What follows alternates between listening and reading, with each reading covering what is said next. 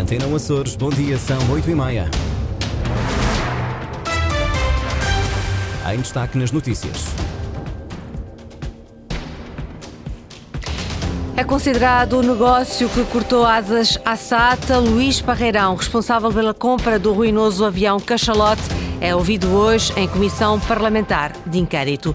Estão difíceis as contas para a aprovação do orçamento para 2024. Os partidos posicionam-se e os documentos parecem estar condenados. Antena Açores e a televisão pública entrevistam hoje o líder do PPM, eh, Paulo Estevão. As contas do Campeonato de Portugal, vitória para Fontinhas, empate em Rabo Peixe. Máximas previstas para hoje: 18 graus em Angra, 19 em Santa Cruz das Flores, Horta e também Ponta Delgada. Edição das 8h30 com a jornalista Lília Almeida.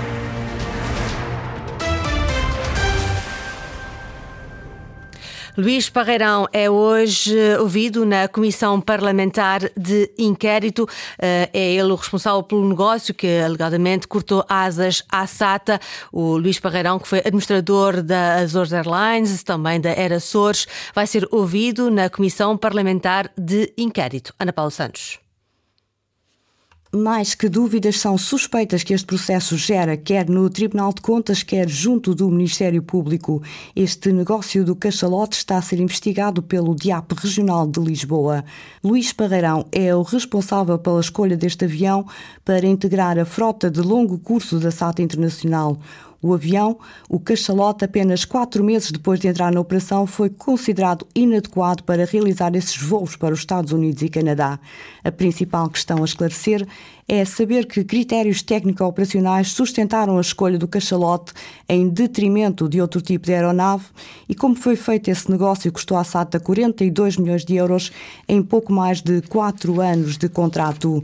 O cachalote manteve-se na operação da SATA durante dois anos, gerou neste período em que esteve em atividade um prejuízo de 16 milhões de euros. Desativar foi a opção na fase seguinte. O cachalote esteve parado em diferentes aeroportos.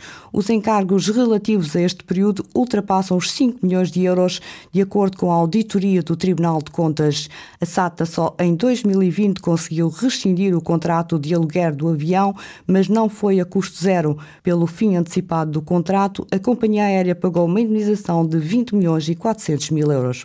Estão difíceis as contas para a aprovação do orçamento para 2024. Em entrevista à rádio e televisão públicas, os partidos têm estado a antecipar a sua intenção de voto. E para já, Pedro Moreira, a matemática não joga a favor do governo. As contas para a viabilização do orçamento estão mais difíceis, bastante mais difíceis.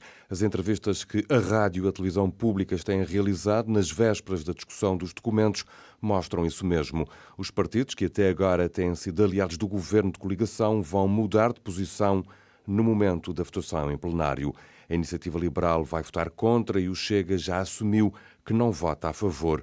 Por outro lado, o PAN vai abster-se. Ao lado dos partidos do governo só está o deputado independente Carlos Furtado. Ou seja, contas feitas, o executivo de José Manuel Bolieiro vai contar com 27 votos a favor, número que será insuficiente para aprovar o orçamento se PS e Bloco de Esquerda votarem contra como se tem verificado no decorrer da presente legislatura. Sem conseguir fazer o pleno à direita, a coligação PSD-PP-PPM precisa então de uma abstenção à esquerda. Abstenção que parece, nesta altura, muito pouco provável.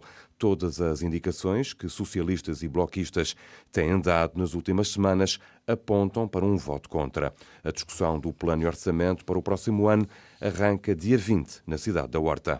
Hoje é convidado da Rádio e Televisão Paulo Estevão, líder do PPM Açores, partido que integra a coligação do governo. Entrevista com o jornalista Pedro Moreira para ouvir às 9 da manhã. Para o jornalista e comentador Oswaldo Cabral, o orçamento do governo para 2024 está praticamente condenado, embora o seu chumbo não implique diretamente a convocação de eleições antecipadas na região, esse acabará por ser o cenário mais provável, até porque interessa a quase todos os partidos. A coligação interessa provavelmente uh, clarificar uh, toda esta posição, porque já se percebeu que uh, deixou de ter o apoio quer do Chega, quer do, da Iniciativa Liberal, e, portanto, a própria coligação provavelmente interessa também fazer essa clarificação. Agora, Uh, também compreende-se que ele não quer, a coligação não quer provocar estas eleições, não quer provocar instabilidade. E, portanto, interessa também que se prolongue este, uh, esta, esta, esta situação em que nos encontramos. Aos partidos pequenos interessa-lhes eleições o mais quanto breve possível, porque querem captar o voto dos descontentes, das pessoas que estão desiludidas, sobretudo aqui na Ilha de São Miguel, que é o caso mais complicado para a coligação. Ao PS, interessa-lhe eleições o mais breve possível, sobretudo antes das eleições europeias, porque há muita gente dentro do próprio aparelho do Partido Socialista que gostaria de ver Vasco Cordeiro a concorrer ao Parlamento Europeu. E se as eleições regionais fossem antes, isso ficaria definido. Ou ele ganhava e formava governo, ou ele, se não conseguir formar governo ou se perder as eleições, candidatava-se ao Parlamento Europeu. Comentário de Oswaldo Cabral, diretor executivo do Diário dos Açores. Com o desenvolvimento do conflito entre Israel e a Palestina e com a possível intervenção dos Estados Unidos da América, há a possibilidade de haver novamente a utilização da base das lajes como ponto estratégico. Por enquanto, é apenas um cenário, mas que já é possível avaliar. A opinião é do investigador Tomé Ribeiro Gomes. As lajes podem ser precisas de repente. Nós podemos não controlar exatamente o que é que acontece com as lajes. Num conjunto de cenários possíveis, a conversa com Tomé Ribeiro Gomes, investigador de estudos de segurança e defesa, trouxe a resposta a uma pergunta que se impõe. Caso haja uma escalada do conflito entre Israel e a Palestina, qual o papel que a base das lajes pode ter? Quer em termos de comunicações, se for preciso operar no, no, no Oceano Atlântico, a outra escala, e novamente, se houver uma, um grande alargamento da guerra, haverá outros atores, possivelmente aqui, como por exemplo a Rússia, que tem uma presença, por exemplo, submarina, que tem aumentado muito no, no, Atlântico Norte. Por outro lado, também podem precisar transportar tropas, carga, equipamento militar pesado para esta margem do Atlântico, a margem europeia, Médio Oriente, etc. As tecnologias mudam, mas há sempre um papel para estas duas uh, funções militares. Apesar do desenvolvimento tecnológico, a existência de uma base física a meio do Atlântico poderá fazer parte de um plano. Em estratégia, conta muito aquilo que pode acontecer, mesmo que tenha uma baixa probabilidade, mas que teria um elevado impacto. Infraestruturas como aquelas que estão na, na, na base das lajes são importantes sempre como plano B. E para ter um plano B é preciso que ele esteja pronto. Por enquanto, o papel das lajes é apenas um cenário. Depende da relação de forças política que existe, depende do quão aguda é a necessidade do ponto de vista dos Estados Unidos ou, ou da NATO. Importa estarmos bem cientes do que é que está a passar. Acho que, por exemplo, Portugal teve muito bem a aprovar aquela resolução da Assembleia Geral das Nações Unidas, condena, não em particular o Hamas, condena em geral os ataques a civis e pede uma trégua humanitária imediata. Um conflito que, apesar de distante geograficamente, nos pode parecer mais próximo quando articulamos os cenários caso haja um aumento de tensões e o envolvimento dos Estados Unidos da América. São para já cenários traçados por Tomé Ribeiro Gomes em declarações à jornalista Eduarda Mendes. Não pode ser visitado fisicamente, mas de modo virtual é agora possível conhecer como foi o Forte de São João Batista em Santa Maria. A Câmara de Vila do Porto encomendou uma reconstrução virtual do imóvel para divulgar e valorizar este património construído no século XVIII, mas que está em ruínas. António Pacheco. Depois da classificação do Forte São João Batista na Praia de Formosa como imóvel de interesse municipal, a Câmara de Vila de Porto deu um novo passo, não na reconstrução física do forte, mas sim com um filme de uma reconstrução virtual à época da sua construção no século XVIII, como explica Bárbara Chaves, presidente da autarquia.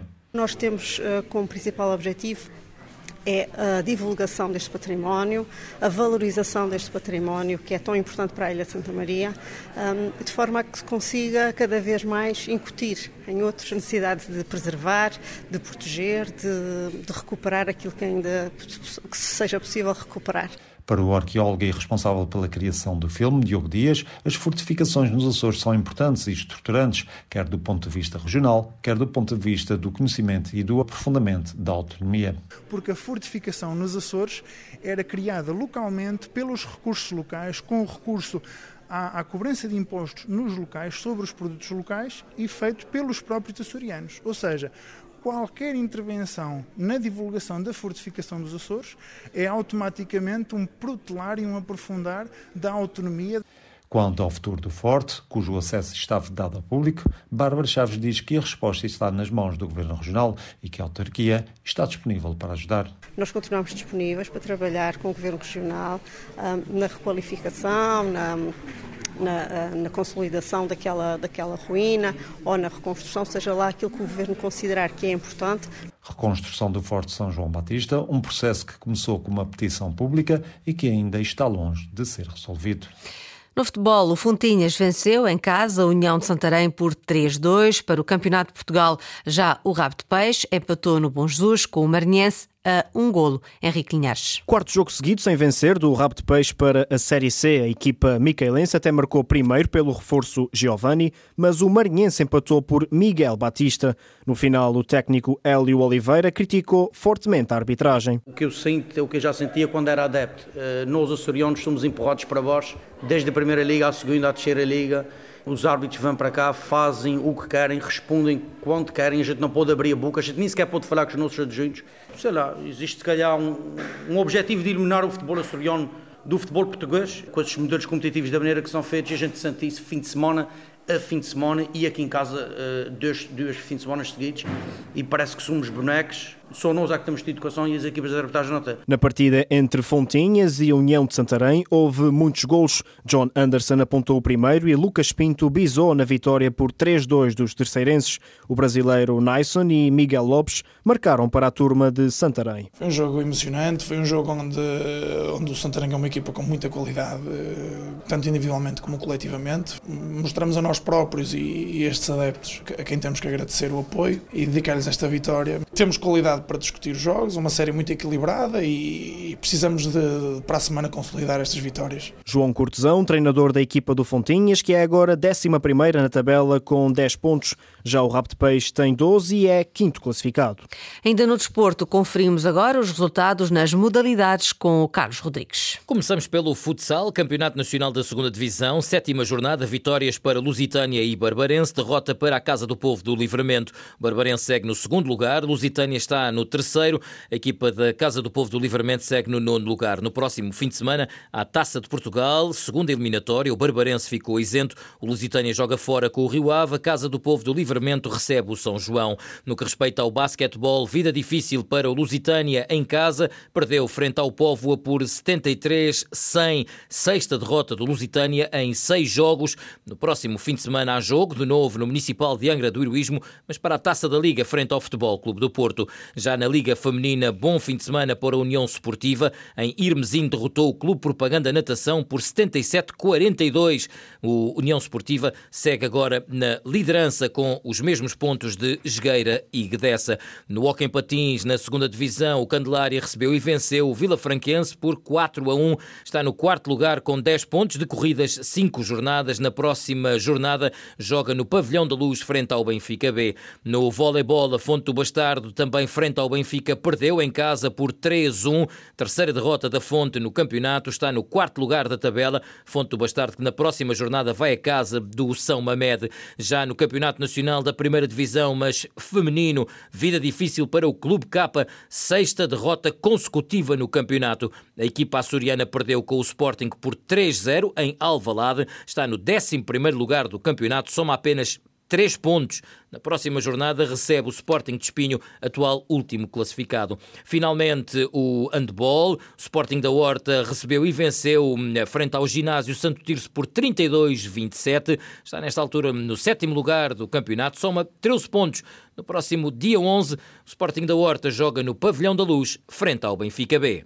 A terminar, foi sentido esta madrugada um sismo na Ilha Terceira, poucos minutos antes das duas da manhã. Segundo o Civisa, o Centro de Informação e Vigilância Sismovolcânica dos Açores, teve magnitude 2.1 na escala de Richter, foi sentido na Terra Chã, com intensidade máxima 3 na escala de Mercalli. Teve epicentro a 5 km a norte de São Bartolomeu. Edição das 8h30 com a jornalista Lília Almeida. Notícias em permanência online a cores.rtp.pt e também no Facebook da Antena Açores.